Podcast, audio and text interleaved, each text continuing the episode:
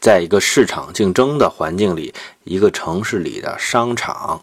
各类的零售商店，笼统的呢可以叫做商业地产，可以看成一个演化系统。在城市的大环境当中，它们呢按照优胜劣汰的竞争机制，形成一个含有不同物种的商业生态群落。他们会按照一定特定的地理分布的图案来占据这个城市里的特定的空间。有数学概念的人呢，会发现这些图案呢，它并不是完全随机的，而是在背后呢有一个复杂的函数来支配。在不同的市场之中呢，商业群落里的物种的分布是大不相同的。在美国呢，我们会发现多数的商店是连锁店，不仅仅是超市、便利店、书店、电器商店这些经常是连锁店的业态，连小餐馆呢都有很多是连锁店。但是在意大利的传统市区呢，我们可能会发现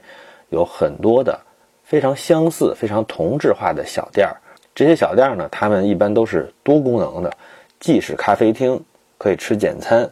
还呢兼做酒吧，而且呢还兼卖像面包、奶酪、熟食等等。每一个小社区、每一条小街道都有这样的小店。这些店呢非常类似。但是呢，他们往往不从属于什么连锁品牌，而是本地的一些小商家经营的一些本地店铺。在美国呢，我们看到餐厅一般规模还是比较大的，往往呢是有若干名服务员，可以招待几十位、上百位食客的餐厅是非常常见的。而在日本呢，我们看到的餐厅则经常规模是更小的。在日本有很多的餐厅，它只有一两个店员。也仅仅能容纳十几个客户。最极端的呢，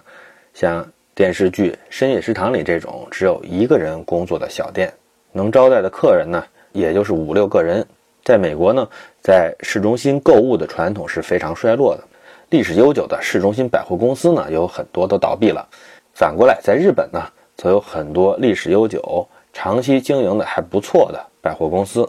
我们可以花很多的时间去考察。几十个城市，几百个商业区，但是呢，如果不善于观察这些现象背后是什么样的机制在支配着，那么你很难预测一个新的商业地产空间它的前途和适合它的商业物种。在现象背后的结构，往往呢比现象本身更加重要。如果掌握不了这些结构的话呢，各种各样的现象呢就显得非常的无序，非常的纷繁复杂。这些现象呢，就算掌握的再多呢，也很难形成一种知识。另外呢，我前面说过，在市场竞争的环境下，这个状语，这个是需要强调的。为什么呢？但是呢，我们今天很少有纯粹的自由的市场环境，特别是在中国呢，商业地产经常是在城市规划控制下，由行政指令来规划的，而且在中国的商业地产。它的经营单元往往很大，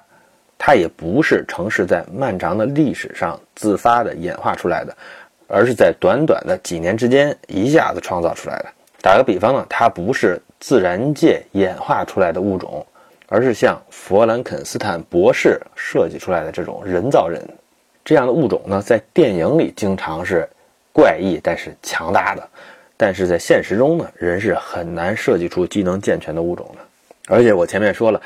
现在新型的商业地产，它往往经营单元是非常大的。传统的商业，比如上海南京路的店铺呢，他们呢是属于很多个平行的经营单元的。大的呢有几千平米，小的呢就只有几十平方米、几个平方米，他们共同组成一个几万平米的群落。他们各自的经营是自上而下，高度分权，各自管理，高度灵活的。每年呢都会有若干店铺新开，也会有若干倒闭、若干改变业态。但是我们今天搞的商业地产，往往呢庞然大物，有几万平米甚至几十万平米，在周围呢还是一片荒草的时候，你就要把房子图纸画好，把所有的空间来安排好，把客人来往的交通路径布置好。这就相当于你在生态环境还没有就位的情况下，就人造了一只庞然巨兽。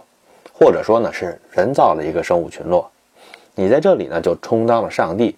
这就是传说的顶层设计了。当然，你设计的这个巨兽或者这个生物群落呢，大概率的说是非常蹩脚的。它有可能呢根本发育不出来骨骼和肌肉，也有可能半个机体是坏死的。如果它生存了下来，有的时候呢也不是因为它特别好，而是因为这个城市里其他的商业地产呢是一些更加蹩脚的巨兽，你只是比他们协调性好那么一点点，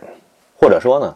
是这个城市里原来自然演化的生物群落呢被喷了除草剂，或者它的生态链被人为的切断了。这样呢，你设计的这只蹩脚的巨兽呢，就侥幸可以一枝独秀。这就是北京的三里屯太古里的情况。你说它多么精妙呢？那是远远没有达到的。它生存下来呢，只是因为那些周围的生态环境早就崩溃了，而其他的人造兽都比它更加的笨拙。这就是我们所生活的世界。但是在今天的中国呢，开发企业呢，总是不可避免的要去。人造这些巨兽，当然，你的商业地产虽然是人造兽，但是它的协调性怎么样？是不是有相对强的环境适应能力的？还是有差别的？要设计出比较协调的人造兽呢？不是靠躺在床上想出来的。最简单的路径就是揣摩一下自然兽的形态。这就是我们为什么分析日本的商业，分析美国的商业，分析意大利的商业，他们所处的生态环境虽然各自不同呢。但是在那些市场里，城市的商业生态环境多少还算自然一点，多少呢还算是历史悠久，是经年累月积淀出来的商业。他们在几十年甚至上百年的生存和演变，就是这些生态群落适应性和生存能力的证明。正确的理解生态环境，复原自然界里隐藏的生态群落的结构，这就是商业地产规划的实质。一个优秀的当代商场。往往就是要模仿、要复原一个高效的、优秀的城市的局部。所谓的商业的生态环境，第一呢是看你的服务业的从业者是什么水平，是些什么人；第二呢，更重要的呢是要看你的客户，他们有什么样的生活方式，比如使用什么样的交通工具。我呢，先从从业者的角度来分析一下生态环境和物种的关系。我们在日本和欧洲呢，看到他们的本地小店。个性化的店铺呢比较多，这和他们的所谓的匠人传统是有关系的，或者说呢，这是一种封建残余。在行会时代，一个店铺呢经常就只有一个师傅和一个学徒，这个店里所有的活儿他们都会干。我们看到深夜食堂里的老板，他从原料采购、从粗精加工、做饭、打扫卫生、招呼客人，乃至呢给客人进行心理辅导，他是无所不会的。他作为一个从业者，他的技能是非常复合的，他的生活呢也非常的稳定。老板和顾客呢形成了一个温馨的社区，老板认识顾客的可能性是非常大的。安于自己的阶层，没有当官发财的想法。从业者依附于一个社区，在这个社区内，顾客对店铺非常了解，店铺呢无法欺骗客户，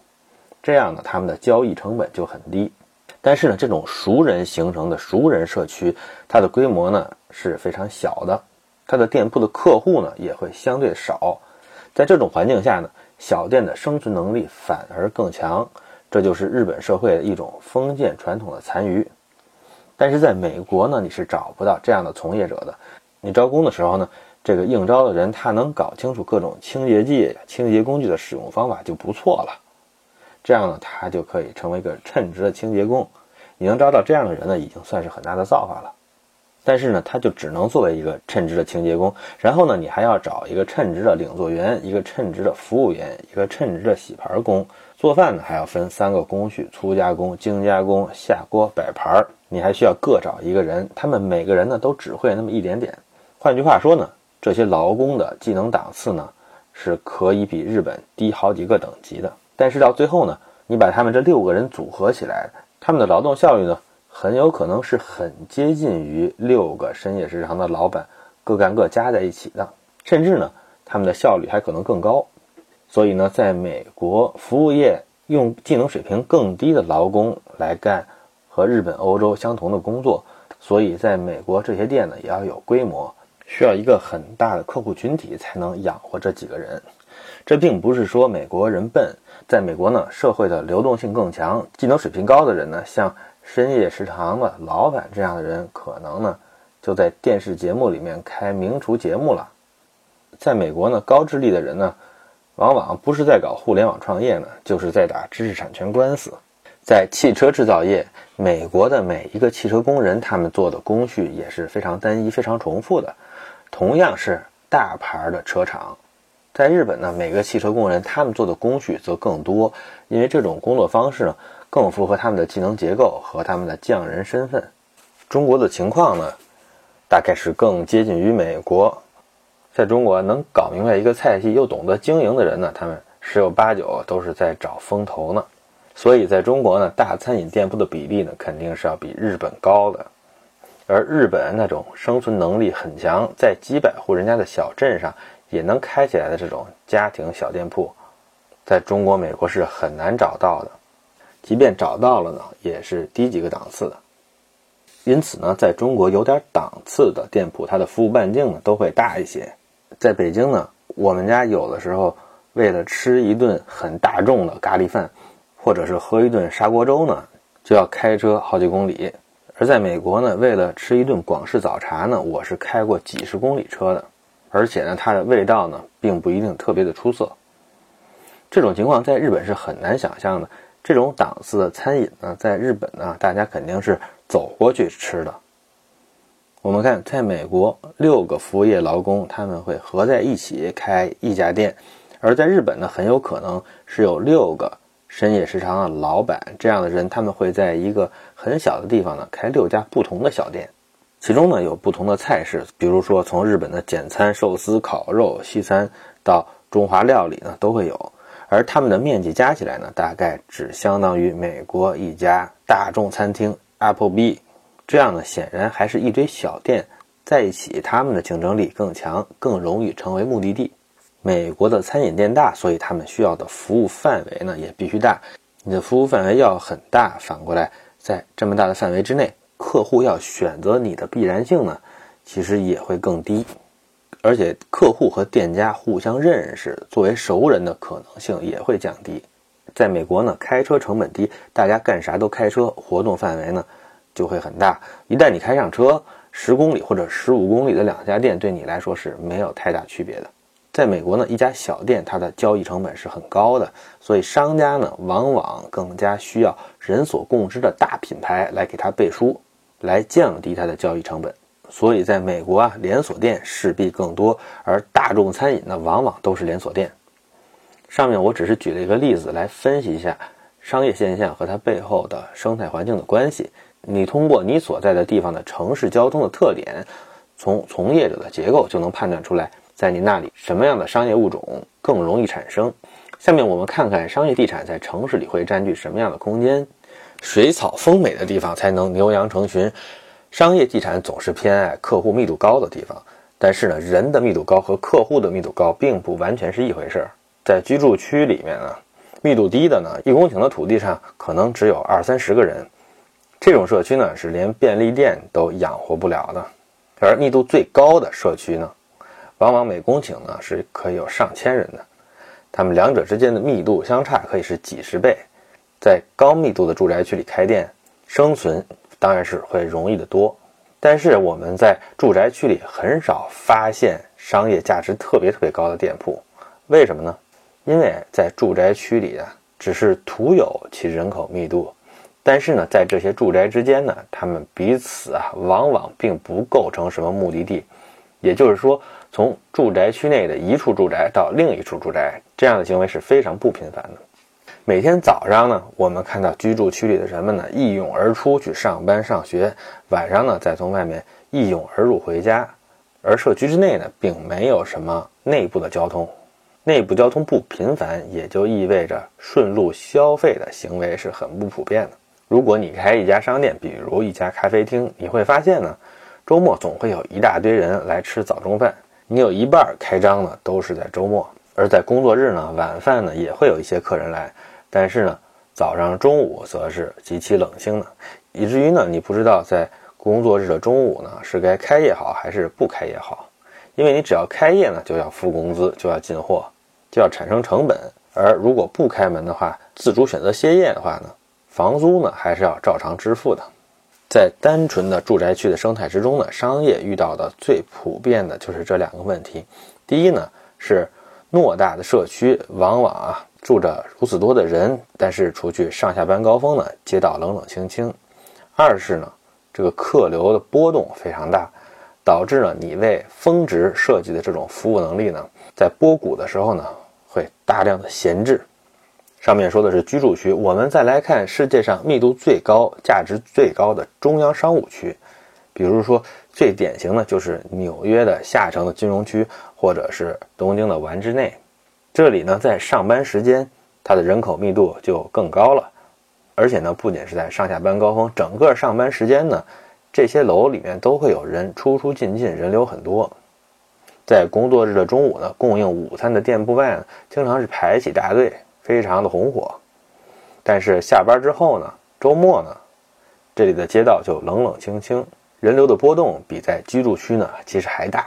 我以前吃午饭的那家餐厅呢，它每周呢就只在工作日供应午饭，下午呢三点钟就打烊了，周末歇业。虽然歇业了，但是呢房租还是要照样交。但是呢，在商务中心区，办公室的房租是非常高的。办公的房租的支付能力和店铺之间呢，构成了很明显的竞争关系，以至于呢，这些商业店铺呢，经常被办公楼挤走，因为呢，他们支付不出像办公那么高的租金。如果你去纽约特别著名的华尔街呢，你会惊讶于这里商业服务的匮乏，以至于呢，只剩下几平米的小店来卖卖多纳圈和咖啡。或者是在街上摆摆摊儿，这种租金很低或者没有租金的业态，只有他们呢才不会被办公所取代。这就是我说的人的密度呢，确实是商业生存的首要取向，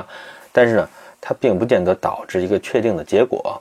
纯粹的中央商务区和纯粹的居住区呢，对于商业服务业的繁荣一般都不是最有利的，而适当的混合呢，则一般更优。下一次呢，我讲一讲。城市生态多样性的自毁倾向，还有